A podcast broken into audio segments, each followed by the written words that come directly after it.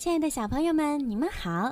又到了听睡前故事的时间了，欢迎收听儿童睡前精选故事，我是你们的小鱼姐姐。今天的故事呢，要送给福建莆田涵江区的陈雅欣小朋友。今天是你的八岁生日，祝你生日快乐！你的姐姐为你点播了一个故事。这学期你有很大的进步。会主动帮忙做你力所能及的家务活儿，希望你为你梦想努力，成为一个优秀的人。小鱼姐姐也要祝陈雅欣小朋友生日快乐。好了，现在就让我们一起来听今天的故事。坚定的锡兵。从前有二十五个锡做的士兵，他们都是兄弟。因为都是从一根旧的锡糖匙铸出来的，他们肩上扛着毛瑟枪，眼睛直直的向前看着。他们的制服一半是红的，一半是蓝的，非常美丽。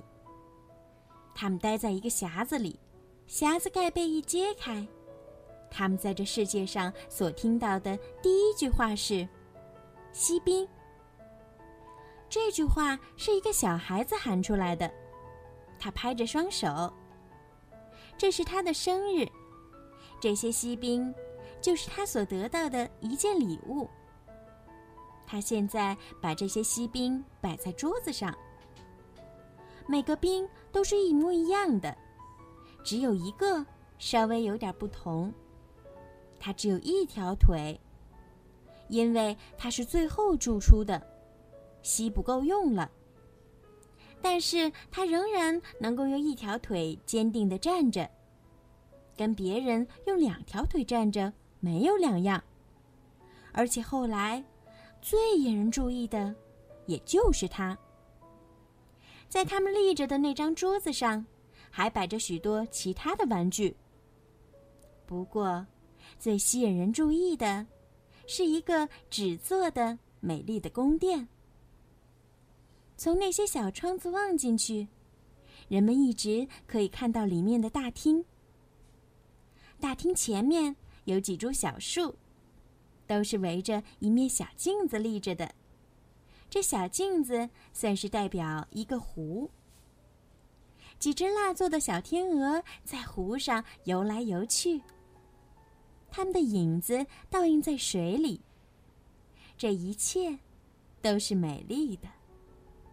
不过，最美丽的要算一位小姐。她站在敞开的宫殿门口，她也是纸剪出来的。不过，她穿着一件漂亮的布裙子，她肩上飘着一条小小的蓝色缎带，看起来仿佛像一条头巾。缎带的中央插着一件亮晶晶的装饰品。简直有她整个脸庞那么大。这位小姐伸着双手，因为她是一个舞蹈艺术家。她有一条腿举得非常高，弄得那个锡兵简直望不见她，因此他就以为她也像自己一样，只有一条腿。她倒可以做我的妻子呢。他心里想。不过，他的派头太大了。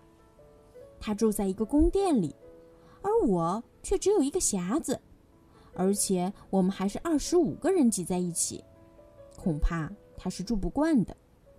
不过，我倒不妨跟他认识认识。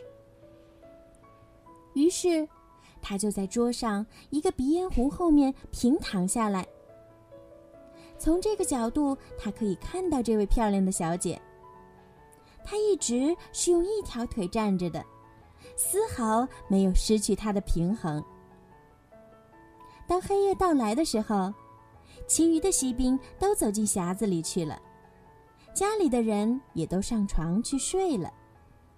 玩偶们这时就活跃起来，他们互相访问，闹起战争来，或是开起舞会来。锡兵们也在他们的匣子里吵起来。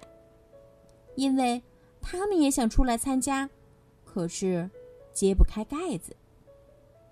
胡桃钳翻起跟头来，石笔在石板上乱跳乱叫起来。这真像是魔王出世。结果把金丝鸟也弄醒了，他也开始发起议论来，而且出口就是诗。这时，只有他们两个人没有离开原位，一个是锡兵。一个是那位小小的舞蹈家，他的脚尖儿站得笔直，双臂外伸。锡兵也是稳定的用一条腿站着的，他的眼睛一会儿也没有离开他。忽然，钟敲了十二下，于是，砰，那个鼻烟壶的盖子掀开了，可是那里面并没有鼻烟。却有一个小小的黑妖精。这鼻烟壶原来是一个伪装。锡兵，妖精说：“请你把你的眼睛放老实一点。”可是锡兵装作没有听见。好吧，明天你瞧吧。妖精说。第二天早晨，小孩们都起来了。他们把锡兵移到窗台上。不知是那妖精在搞鬼呢，还是一阵阴风在作怪。窗忽然开了，锡兵就从三楼一个倒栽葱跌到地上。这一跤真是跌得万分可怕。他的腿直竖起来，他倒立在他的钢盔中，他的刺刀扎在街上的。铺石缝里，保姆和那个小孩立刻下楼来寻找他。虽然他们几乎踩着了他的身体，可是他们仍然没有发现他。假如锡兵喊一声“我在这儿”的话，他们也就看得见他了。不过他觉得自己既然穿着军服，高声大叫是不合礼节的。现在。天空开始下雨了，雨点儿越下越密，最后啊，简直是大雨倾盆了。雨停了以后，有两个野孩子在这儿走过。你瞧，一个孩子说：“这儿躺着一个锡兵，我们让他去航行一番吧。”他们用一张报纸折了一条船，把锡兵放在里面。锡兵就这么沿着水沟顺流而下。这两个孩子在岸上跟着他跑，拍着手。天哪，沟里掀起了一股多么大的浪涛啊！这是一股多么大的激流啊！下过一场大雨，毕竟不同。纸船一上一下的波动着，有时它旋转的那么急。弄得锡兵的头都昏起来，可是他站得很牢，面色一点儿也不变，肩上扛着毛瑟枪，眼睛向前看。忽然，这船流进一条很长很宽的下水道里去了，四周一片漆黑，仿佛他又回到他的匣子里去了。我倒要看看，究竟会流到什么地方去。他想：“对了对了，这是那个妖精在捣鬼。唉，假如那位小姐坐在船里的话，就是再加倍的黑暗，我也不在乎。”这时，一只住在下水道里的大耗子来了。“你有通行证吗？”耗子问。“把你的通行证拿出来。”可是，锡兵一句话也不回答。只是把自己手里的毛瑟枪握得更紧。船继续往前疾驶，耗子在后面跟着。乖乖，请看他那副张牙舞爪的样子。他对干草和木头碎片喊着：“抓住他，抓住他！他没有留下过路钱，他没有交出通行证来看。”可是，激流非常湍急，在下水道尽头的地方。锡兵已经可以看得到前面的阳光了。不过，他又听到一阵喧闹的声音。这声音可以把一个胆子大的人都吓倒。想想看吧，在下水道尽头的地方，水流冲进一条宽大的运河里去了。这对他来说是非常危险的，正好像我们被一股巨大的瀑布冲下去一样。现在，它已流进运河，没有办法止住了。船一直冲到外面去。可怜的锡兵只有尽可能的把他的身体直直的挺起来。谁也不能说他曾经把眼皮眨过一下。这条船旋转了三四次，里面的水一直漫到了船边。船要下沉了，直立着的锡兵全身浸在水里，只有头伸在水外。船渐渐的在下沉。纸也慢慢的松开了，水现在已经淹到士兵的头上了。他不禁想起了那个美丽的、娇小的舞蹈家。他永远也不会再见到他了。这时，他耳朵里响起了这样的话：“冲啊，冲啊，你这战士！你的出路只有一死。”现在，纸已经破了，锡兵也沉到了水底。不过，正在这时候，一条大鱼忽然把它吞到肚子里去了。哦，那里面是多么黑暗啊！比在下水道里还要糟，而且空间那么狭小。不过，锡兵是坚定的，就是当他直直的躺下来的时候，他仍然紧紧的扛着他的毛瑟枪。这鱼东奔西撞。做出许多可怕的动作。后来，他忽然变得安静起来。接着，一道像闪电似的光射进他的身体。阳光照得很亮。这时，有一个人在大声叫喊：“锡兵！”原来，这条鱼已经被捉住，送到市场里卖掉，带进厨房里来。而且女仆用一把大刀子把它剖开了。他用两个手指把锡兵拦腰掐住，拿到客厅里来。这儿大家都要看看这位在鱼腹里做了一番旅行的了不起的人物。不过锡兵一点儿也没有显出焦作的神气。他们把它放在桌子上，在这儿。唉。世界上不可思议的事情也真多。